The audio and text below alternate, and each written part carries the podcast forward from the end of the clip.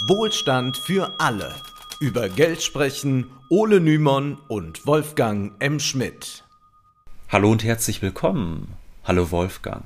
Hallo Ole, wir hatten es schon angekündigt, wir wollen uns weiter mit Thomas Robert Malthus und seiner Bevölkerungsfalle auseinandersetzen. Heute soll es vor allem darum gehen, wie Marx und Engels auf die malthusianische Theorie reagierten, denn die beiden Väter des Marxismus waren große Kritiker von Malthus. In ihren Schriften polemisierten sie immer wieder gegen Malthus, den sie den Vulgärökonomen zurechneten, auch wenn es bei dieser Polemik nicht blieb. Malthus war im 19. Jahrhundert einfach zu wirkmächtig, als dass man ihn hätte beiseite wischen können. Die Polemik allein war nicht ausreichend und so sah sich Marx sogar dazu gezwungen, eine Bevölkerungstheorie aufzustellen, die Malthus entgegengehalten werden konnte. Bevor wir darüber sprechen, wollen wir jedoch darauf hinweisen, dass dieser Podcast eine Menge Arbeit bedeutet. Zeit ist bekanntlich Geld, weshalb wir uns sehr über finanzielle Unterstützung freuen. Das ist traditionell möglich via Banküberweisung oder über PayPal, Steady und Patreon, auch wenn wir auf den letztgenannten Plattformen keine Zusatzinhalte bieten wollen, da allen alles zugänglich sein soll. Die genauen Informationen und Kontodaten findet ihr natürlich in der Beschreibung zu dieser Episode. Außerdem würden wir uns freuen, wenn ihr diesen Podcast an Freunde und Bekannte weiterempfehlt, in den sozialen Medien teilt. Und wenn ihr bestimmte Auszüge, Aussagen aus dem Podcast besonders gut findet, könnt ihr diese auch gern als Clip schneiden und unter dem Hashtag Wohlstand für alle auf Plattformen wie zum Beispiel TikTok teilen, dann aber bitte auch auf unseren Podcast verlinken. Das soll jetzt kein Aufruf sein, sich TikTok herunterzuladen, aber wer ohnehin schon dort ist, möchte vielleicht den einen oder anderen retten vor Carsten Maschmeyer, Frank Thelen und Elon Musk. Und dann ist das vielleicht eine Möglichkeit. Und so hat dann auch unser Podcast-Projekt äh, vielleicht äh, Zugang zu äh, Menschen, die noch gar nicht wissen, dass es so etwas gibt. Und da wir ja kein großes Medienhaus hinter uns haben, hilft uns solches Engagement sehr. Vielen Dank dafür. Vielen Dank. Nun zurück zu Malthus. Für diese Folge sollte man auf jeden Fall die Folge 162 gehört haben, in der wir ausführlich über die malthusianische Bevölkerungstheorie gesprochen haben. Auch die bisherigen Folgen über Marx sind sicherlich hilfreich, wenngleich wir natürlich versuchen, möglichst viel kurz und bündig zu resümieren, damit nun nicht ein halbes Dutzend Episoden nachgeholt werden müssen, damit man heute die Folge versteht. Fangen wir nochmal kurz an mit der Theorie von Malthus. Rekapitulieren wir nochmal kurz. Malthus ging in seinem 1798 zuerst veröffentlichten Essay Das Bevölkerungsgesetz davon aus, dass sich die Menschheit immer weiter vermehrt und dass bei wachsendem Wohlstand das Bevölkerungswachstum ungehemmt verläuft und den Charakter exponentiellen Wachstums besitzt. Das exponentielle Wachstum, das kennen spätestens seit Corona alle. Das bedeutet am Beispiel von Malthus, wenn sich innerhalb eines bestimmten Zeitraums, etwa innerhalb von 25 Jahren, die Menschheit verdoppelt, wird sie sich nach einer weiteren Periode von 25 Jahren vervierfacht haben, dann verachtfacht und immer so weiter. Malthus behauptet nun, dass die Lebensmittelproduktion damit nicht Schritt halten könne. Denkbar sei zwar, dass sich die Produktion in der ersten Periode noch verdoppelt, danach jedoch laufe das Wachstum linear weiter, während die Bevölkerung in der Reihe 1, 2, 4, 8 und so weiter wächst, wachsen die Lebensmittel nur in der Reihe 1, 2, 3, 4. Heißt, nach vier Perioden gibt es achtmal so viele Menschen, aber nur viermal so viele Lebensmittel wie am Anfang. Die Folge ist Verarmung und Schrumpfung der Bevölkerung und aus dieser Falle gibt es kein Entkommen.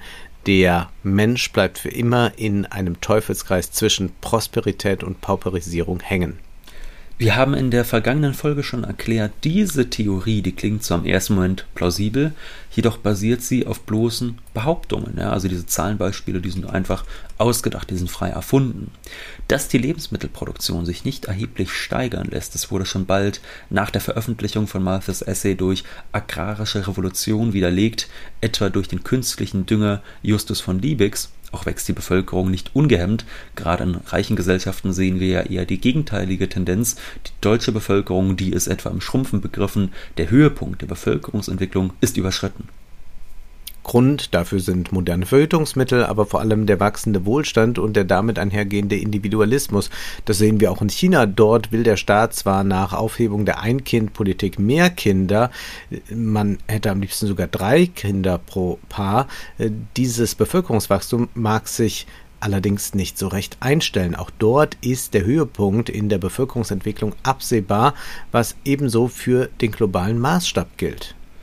Und wir wollen nun, bevor wir weiter in die Kritik an Malthus hineingehen, da möchten wir noch etwas zu den Kommentaren zur letzten Malthus-Folge sagen. Es haben uns sehr viele Kommentare erreicht. Ich würde behaupten, deutlich mehr nochmal als sonst. Und viele schrieben, dass doch so ein unendliches Wachstum auf einem endlichen Planeten nicht möglich sei und dass Malthus deshalb alleine noch lange nicht widerlegt sei. Jetzt wollen wir nicht leugnen, dass es logischerweise Grenzen gibt, wie viele Menschen ernährt werden können.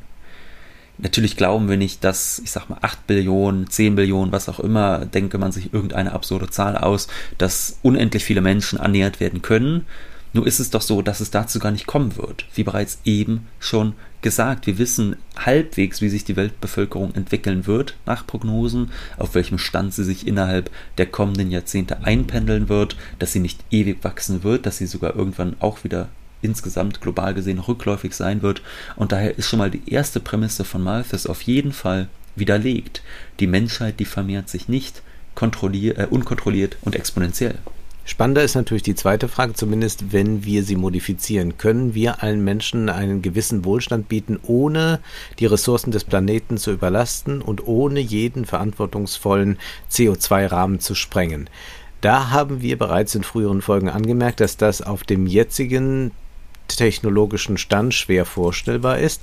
Klar, jeder auf diesem Planeten könnte gut ernährt werden, aber der westliche Lebensstandard ist beim derzeitigen Stand der Technologie nicht universalisierbar, weshalb man im Westen wahrscheinlich auf bestimmte Dinge verzichten müsste, damit der Rest der Welt mehr Wohlstand erlebt. Aber auch dann ist doch nicht die Anzahl an Menschen das vorherrschende Problem, sondern die Anzahl und Weise, die Art und Weise, wie derzeit gewirtschaftet wird, wo noch das absurdeste Bedürfnis befriedigt wird, wenn es nur zahlungskräftig ist und wo auf der anderen Seite die grundlegendsten Bedürfnisse der Armen dieser Welt nichts wert sind, da sie sich nicht zu Geld machen lassen. Dass jeder Mensch auf dieser Welt, wenn nur sinnvoll gewirtschaftet würde, genug zu essen haben könnte, sollte eigentlich unkontrovers sein. Interessanter ist wohl eher die Frage, ob jeder ein Auto oder ein Einfamilienhaus braucht oder ob man nicht in Zukunft Städte, Verkehr und Wohnen anders organisiert.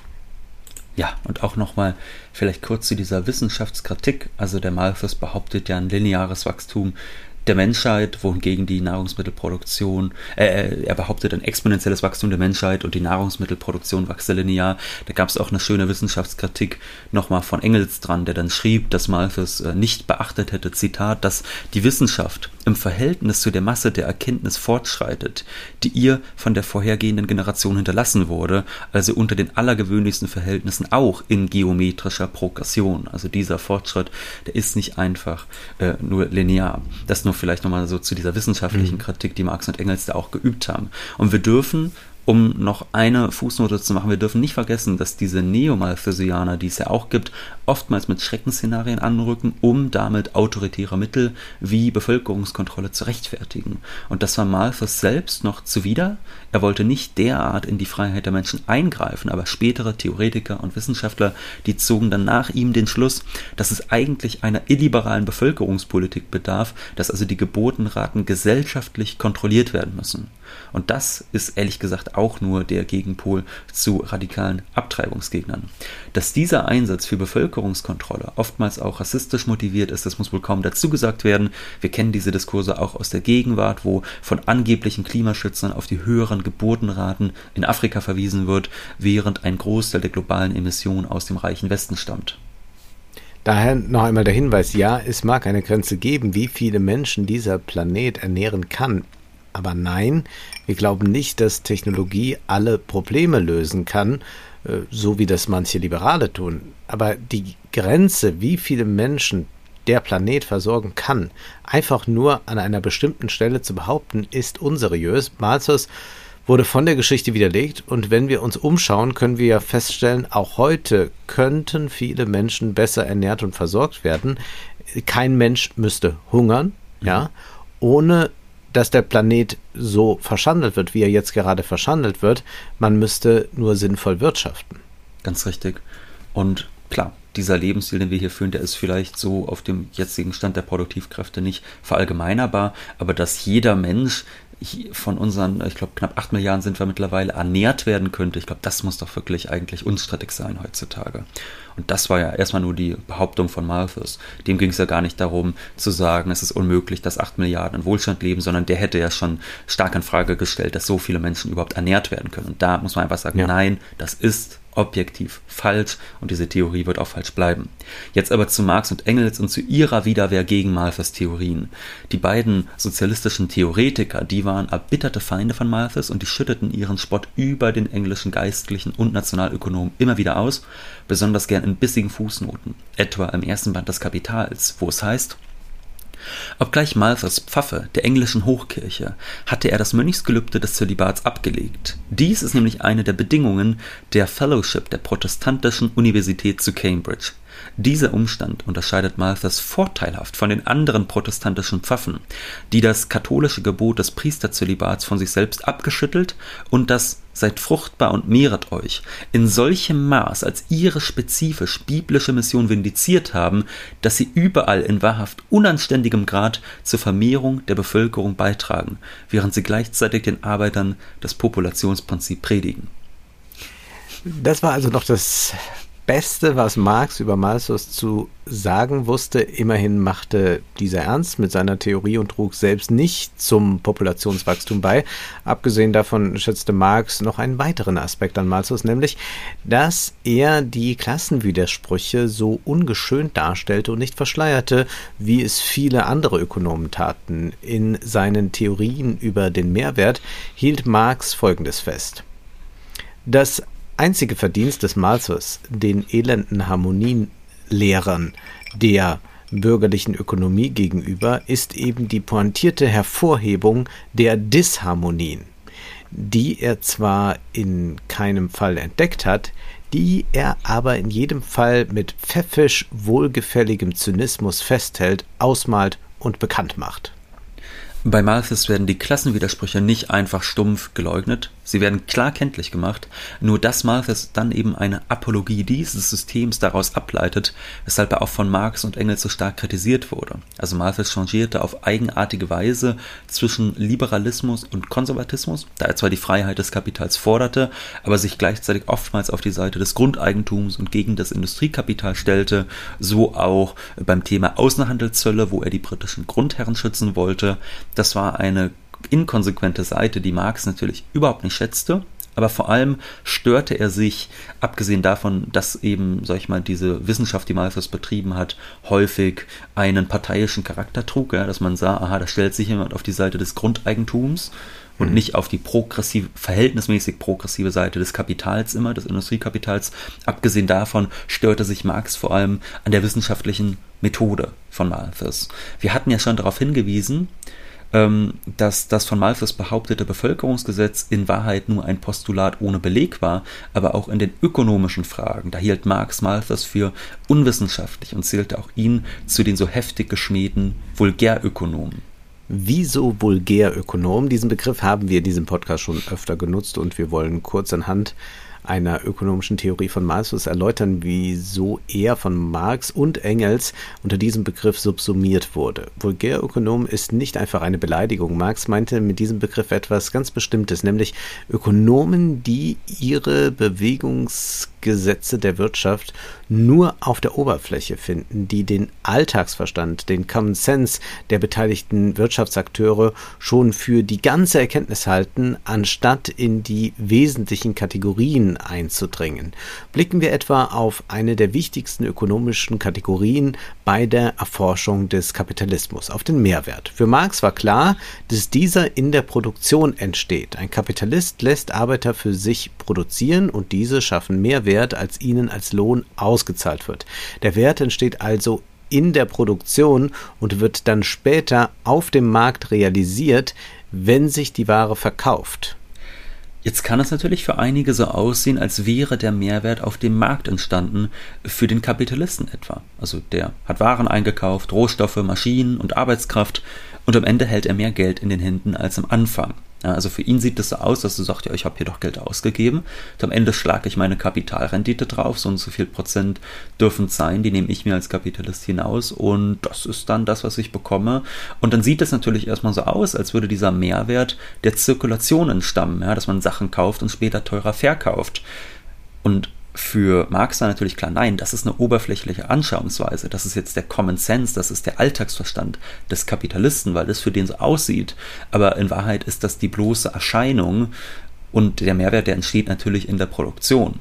Malthus hingegen, der nahm diesen gesunden Menschenverstand schon als Wissenschaft hin und vertrat auch eine ganz eigenartige Profittheorie, in der der Profit aus der Zirkulation und nicht aus der Produktion herrührte. Und dazu Marx, Zitat, es ist die ganz ordinäre Vorstellung, die man im gewöhnlichen Leben von der Sache hat. Die Vorstellung, die der in der Konkurrenz befangene und nur ihren Schein kennende Konkurrenzphilister vom Werte hat. Gegen diese vulgären Anschauungen wandten sich Marx und Engels wie auch gegen die Vorstellung eines ewigen Bevölkerungsgesetzes, wie Malthus es postulierte. Denn Malthus war sich sicher, dass das von ihm entdeckte Gesetz in allen menschlichen Gesellschaften Gültigkeit hätte. Und das ist generell, glaube ich, etwas, bei dem Marxisten erstmal aufhorchen, wenn es mhm. heißt, das ist generell überall in allen Gesellschaften auf ewig so. Ja. Äh, denn es ist ja eine ähm, marxistische Praxis äh, zu historisieren, zu zeigen, wie sich etwas entwickelt hat, woher es kommt, warum es äh, da ist und dass es nicht äh, solche Ewigkeiten äh, da gibt. Also man kann jetzt lange darüber diskutieren, ob es überhaupt anthropologische Konstanten mhm. gibt und wenn ja, welche, aber äh, wo es dann um und sowas warum? geht, genau, und warum, ja. äh, dass äh, sich einfach die Leute äh, äh, wie verrückt vermehren wollen und das wird dann immer so weitergehen und das andere dann nicht. Äh, und das ist überall so, außer, und da brauchen wir gar nicht mehr historische Gründe, soziale Gründe hinzuzufügen. Das ist etwas, was einen skeptisch machen kann. Marx und Engels waren überzeugt, dass jede Epoche und jede Gesellschaft eigene Bevölkerungsgesetze habe und dass man diese anders betrachten müsse. Wichtig ist demnach nicht das Verhältnis der Menschen zu den Subsistenzmitteln, also zu den fertigen Produkten, die die Menschen ernähren. Dies war ja Malthus Theorie. Es kann einfach nie genug Lebensmittel für alle Menschen geben. Vielmehr war für Marx das Verhältnis der Menschen zu den Produktionsmitteln entscheidend. Im Kapitalismus verfügen nicht die Arbeitenden über die Produktionsmittel und ernähren sich dann damit oder beratschlagen sich, wie man gemeinsam die Sachen produziert und dann sinnvoll verteilt, sondern die Produktionsmittel, die gehören ja den Kapitalisten, die einen besonders großen Profit eintreiben wollen. Jetzt stellt sich die Frage, wenn jede Epoche ihr Bevölkerungsgesetz hat, welches Bevölkerungsgesetz ergibt sich denn daraus, dass die Produktionsmittel nicht bei denen sind, die arbeiten, sondern bei denen, die andere arbeiten lassen, um damit einen Profit einzustreichen?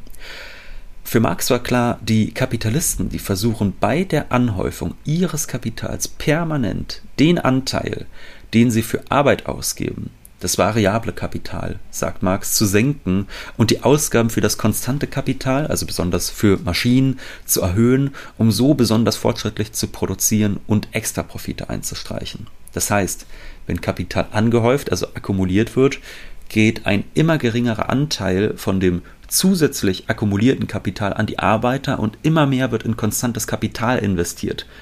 Bedeutet absolut mögen zwar die Investitionen in konstantes wie in variables Kapital steigen, relativ gesehen wird jedoch immer mehr in Maschinen und immer weniger in Arbeit investiert. Das können wir auch alltäglich erleben, diesen Versuch, den Kapitalisten da wagen, wenn Unternehmer versuchen, die sogenannten Lohnstückkosten zu senken, also den Anteil pro Produkt, der für Lohn draufgeht, indem sie eine neue Technologie einführen.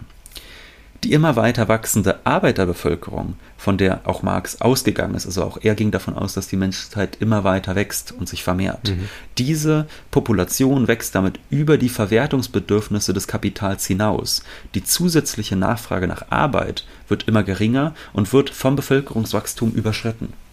Hier liegt sicher auch ein theoretisches Problem bei Marx. Er geht auch von einer permanent wachsenden Bevölkerung aus. Hinzufügen muss man natürlich, wir sind im 19. Jahrhundert, moderne Verhütungsmittel gibt es nicht. Ja. Dennoch ist die Überlegung, die er anstellt, sinnvoll, selbst wenn wir nicht wissen, wie genau sich die Bevölkerung verändert. Der Unternehmer hat, wie eben dargelegt, das Ziel, möglichst viel Arbeit überflüssig zu machen, weil die Lohnzahlung für ihn Unkosten bedeutet. Das ist völlig logisch. Äh, das kann jeder nachvollziehen, äh, Ne? Also warum, äh, also man, man, man stellt ja auch nicht Leute ein, die man gar nicht braucht, weil man sagt, ach, das wäre aber schön, wenn die nett. auch noch 2000 ja. Euro im Monat bekommen oder so, ja. Der technische Fortschritt ist im Kapitalismus somit nicht einfach darauf aus, das Produzieren leichter zu machen. Dann würde ja die ganze Gesellschaft davon profitieren. Stattdessen werden permanent Menschen aus der Produktion herausgeschmissen, die für die Verwertungsbedürfnisse des Kapitals nicht mehr gebraucht werden. Zitat die kapitalistische Akkumulation produziert beständig eine relative, das heißt für die mittleren Verwertungsbedürfnisse des Kapitals überschüssige, daher überflüssige oder Zuschussarbeiterbevölkerung. Ja, und das ist eben der wichtige Begriff. Also wir haben hier nicht eine absolute Überschussbevölkerung, wo man einfach sagt, ja, die sind halt zu viel, die können wir nicht ernähren, sondern das ist eine relative Überschussbevölkerung im Verhältnis zu dem, wie sie gerade vom Kapital eingespannt werden können, ob die gerade jemand braucht, ob die gerade jemand anstellen will. Das heißt, die Menschen werden genau, arbeitslos. Ja. Die, also das ist wirklich eine tolle Umkehrung. Also man kann sich so vielleicht so ein bisschen so vorstellen, äh, Malthus äh, hat eigentlich so den Supermarkt vor Augen. Äh, da sind die Waren drin Mhm. Und äh, jetzt haben wir 100 Leute, die können da äh, alles bekommen, aber wenn 1000 kommen, hm, reicht's dann aus, ja. Und äh, Marx sagt jetzt mal, ja, aber wie kommen eigentlich diese Waren in den Supermarkt? Wer hat die produziert? Unter welchen Bedingungen? Und äh, war die Bedingung, äh, primär Bedürfnisse zu stillen oder einen Profit zu erwirtschaften? Und was heißt das dann eigentlich? Genau. Also das ist ja. wirklich äh, ein, ein, ein Blick hinter die Kulissen des Supermarktes. Und dann äh, äh, erscheint das nicht mehr als naturgegeben, dass es so und so viele Waren gibt und dass sich das so und so verhalten muss. Richtig, denn die Waren, die liegen jetzt vielleicht im Supermarkt aus, da wären sogar genug für alle da, auch für die 1000 wären vielleicht sogar genug da, aber weil gerade ein Kapitalist seine Produktion modernisiert und Arbeit überflüssig macht und Leute auf die Straße wirft, haben die keinen Lohn, aber weil sie in mhm. dieser Gesellschaft auf Lohn angewiesen sind, weil man ja Lohn arbeiten muss und nicht selbst Produktionsmittel besitzt, verfügen sie nicht über die Mittel, um sich dann die Sachen zu kaufen, die eigentlich da sind. Das ist eben äh, das Verrückte. Ich meine, ich hatte eben jetzt gesagt, äh, bei Malthus wäre das eine absolute ähm, Überbevölkerung. Das stimmt nicht so ganz. Bei ihm ist es ja auch im Verhältnis trotzdem noch zu dem, was es an Subsistenzmitteln ja. gibt. Aber auf jeden Fall würde ich sagen, ist das von Marx hier deutlich sinnvoller. Also wir rekapitulieren nochmal. Es werden Menschen arbeitslos, sie sind auf Lohn angewiesen, verfügen aber über gar keine Möglichkeit, wenn der Lohn ausbleibt, sich selbst am Leben zu halten. Das heißt, wenn die dann auf die Straße geworfen werden, dann scheitert ihre Subsistenz überhaupt nicht an den technischen Möglichkeiten, alle zu ernähren. Ganz im Gegenteil, wir sehen ja, es gab einen technologischen Fortschritt, die Möglichkeiten, Bedürfnisse zu befriedigen, die sind ja sogar viel besser geworden eigentlich. Ja? Also die Möglichkeit, stofflichen, sachlichen Reichtum für alle zu produzieren, die hat sich sogar verbessert. Die Subsistenz der Leute, die scheitert jetzt daran, dass sie auf Lohn angewiesen sind, der ihnen aber überhaupt nicht sicher ist, den ihnen überhaupt gar keiner garantieren kann, weil der Markt sich vielleicht schon morgen nicht mehr braucht. So, diese Beschäftigung für Lohn, die ist nie gesichert. Immer wieder versucht der Kapitalist, Arbeiter überflüssig zu machen. Er stößt sie ab und wenn er sie halt wieder braucht, naja, dann zieht er sie wieder an. Zitat, mit der durch sie selbst produzierten Akkumulation des Kapitals produziert die Arbeiterbevölkerung also in wachsendem Umfang die Mittel ihrer eigenen relativen Überzähligmachung. Es ist dies ein der kapitalistischen Produktionsweise eigentümliches Populationsgesetz, wie in der Tat jede besondere historische Produktionsweise ihre besonderen historisch gültigen Produktionsgesetze hat. Ein abstraktes Populationsgesetz existiert nur für Pflanze und Tier, soweit der Mensch nicht geschichtlich eingreift. Ja, und der Mensch kann geschichtlich ja eingreifen. Also er ist ja ein handlungsfähiges Subjekt. Ja, sowohl und, in die Natur, ne? also der kann ja, sowohl genau. die Populationsgesetze der Natur beeinflussen, dass er sagt, wir pflanzen diese Pflanze oder wir rotten diese Tierart aus oder so. Und vor allem kann er natürlich seine eigene Population ganz anders kontrollieren als mhm. das Tier und die Pflanze. Ja, also man könnte ja jetzt auch theoretisch komplett umverteilen. Es ist ganz interessant, dass man jetzt zum Beispiel im Energiediskurs äh, hat, äh, wo kann man sparen, mhm. äh, damit am Ende Energie für alle da ist. Also dann immer auf einer nationalen Ebene, äh, klar. Mhm. Aber es ist ja jetzt zum Beispiel niemand bei der Politik, der äh, sagt, ähm, wir müssen jetzt aufhören, äh, Kekse zu produzieren und Chips und so weiter. Äh, wichtig ist, dass die wichtigen Nahrungsmittel, also Brot und all das äh, da ist. Äh, und äh, den Rest der Produktion stellen wir ein mhm. und produzieren dafür Brot für die Welt. Äh, äh, weil die gerade diese extremen Hungersnöte haben, die jetzt seit einem Jahr andauern. Und das würde man aber nicht machen. Also man müsste dann die, die, man könnte die Produktion umstellen und dann wären diese, diese Produkte nicht mehr da, die ja ohnehin nicht geschaffen werden, um Menschen zu ernähren in dem Sinne. Mhm. Also äh, selbst wir ernähren uns ja nicht von Plätzchen, ne? Äh, ich mich persönlich nicht, weiß ja nicht, wie es bei dir aussieht. Ja, ich esse ja schon mal gerne Torten, aber das ist ein anderes Thema. Naja. Ähm, Wolfgang, so ein allgemeingültiges Populationsgesetz, das gibt es jedenfalls nicht, oder?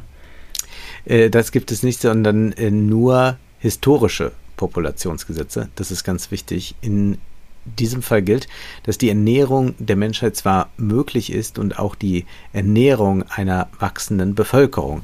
Da das jedoch gar nicht der ökonomische Zweck ist, sondern der Zweck im Profit liegt, entsteht immer wieder eine Überschussbevölkerung. Diese ist nicht in dem Sinne überflüssig, dass sie nicht ernährt werden könnte, sondern dass sie für die Verwertungsbedürfnisse des Kapitals nicht taugt. Marx spricht von einer industriellen Reservearmee, die gebildet wird und die mal anwächst, dann aber in Zeiten der Hochkonjunktur wieder vom Kapital gebraucht wird. Zitat Der charakteristische Lebenslauf der modernen Industrie die Form eines durch kleinere Schwankungen unterbrochenen zehnjährigen Zyklus von Perioden mittlerer Lebendigkeit, Produktion unter Hochdruck, Krise und Stagnation beruht auf der beständigen Bildung größeren und geringeren Absorption und Wiederbildung der industriellen Reservearmee oder Überbevölkerung diese industrielle Reservearmee, die dient dem Kapital noch in einer weiteren Hinsicht, nicht nur, dass sie in Zeiten der Hochkonjunktur bereitsteht, um weiteres Wachstum zu ermöglichen, auch drückt sie in Zeiten der Flaute auf das Lohnniveau der aktiven Arbeiter, da diese so große Angst haben müssen, ihre Arbeit zu verlieren, dass sie dazu genötigt sind, sich zu jedem Preis zu verkaufen. Dass Menschen in Elend leben, ist somit nicht Ausdruck eines Naturgesetzes, sondern liegt daran begründet, dass die Menschen nicht Herren über die Produktion sind. Ja, also dass sie nicht selbst über die Produktionsmittel verfügen. Die Produktion dient nicht der Befriedigung der Menschheit mit nützlichen Dingen, sondern sie dient dem Profit, weshalb auch immer nur diejenigen in Arbeit kommen, die gerade zu diesem Verwertungsbedürfnis des Kapitals passen, selbst wenn sie eigentlich ja, also wenn wir uns jetzt vorstellen, es gibt ja auch eine Menge Menschen, die passen jetzt vielleicht gerade nicht zu den Verwertungsbedürfnissen des Kapitals, die werden in die Arbeitslosigkeit geschleudert und ohne einen Sozialstaat wären die eigentlich schon am Verhungern, obwohl die ja eigentlich gesellschaftlich nützliche Arbeit verrichten könnten. Aber mhm. wenn das Kapital sie gerade nicht braucht, dann wären sie ins Elend hinausgeschleudert. Und du hast es ja eben angesprochen, es gäbe eine Menge zu tun. Man könnte planerisch umdenken. Ja, man könnte Wirtschaft anders planen. Man könnte sagen, was ist objektiv notwendig. Vielleicht müssen es jetzt gerade nicht die Chips sein für die erste Welt, sondern vielleicht sollte man jetzt mal die Produktion umstellen äh, für mehr Brot für die Welt, äh, wo gerade eine Hungersnot wütet. Aber das ist halt so, dass auf diese Art und Weise natürlich Kapitalismus nicht funktioniert. Ja, so funktioniert halt kein Kapitalismus. Selbst wenn wir Marx kritisch in Rechnung stellen, dass er wie Malthus von einer stetig wachsenden Population ausgeht, so ist die Erklärung, die er für das menschliche Elend liefert, deutlich ertragreicher, äh, da die Subsistenz der Menschen von ihrer Brauchbarkeit fürs Kapital abhängt, ist diese nie sicher. Abhängig von den Verwertungsbedürfnissen des Kapitals erhalten die Menschen ihren Lohn oder eben nicht selbst wenn die Arbeiterbevölkerung also gar nicht immer weiter wächst, wie Marx noch dachte, gilt weiter das Prinzip, die arbeitenden Menschen sind im Kapitalismus den Konjunkturen des Marktes ausgeliefert und sind überflüssig in dem Sinne, dass sie dem Kapital in eben diesem Moment nicht zur Kapitalverwertung taugen. Das hat mit einem ewigen Naturgesetz überhaupt nichts zu tun. In einer rational organisierten Wirtschaft könnte hingegen jeder einer Tätigkeit für die Gesellschaft nachgehen, sodass die Arbeit sinnvoll verteilt wird und die Gesellschaft nach der Marxischen Losung, jeder nach seinen Fähigkeiten, jedem nach seinen Bedürfnissen organisiert ist. Wir werden uns bald noch ein vorerst letztes Mal mit Malthus befassen, wenn es um die Grenzen des Wachstums und den Neomalthusianismus geht. Und auch Marx und Engels werden natürlich uns weiter beschäftigen. Nun wollen wir noch auf die neue Ausgabe von Wohlstand für alle Literatur hinweisen. Wir sprechen über Thomas Manns Königliche Hoheit und geben nebenbei Dating-Tipps. Nun ist aber erst einmal Schluss für heute, denn Zeit ist Geld. Prosit. Das war Wohlstand für alle. Ihr könnt uns finanziell unterstützen über paypal.me-ole und Wolfgang oder über die in der Beschreibung angegebene Bankverbindung. Herzlichen Dank.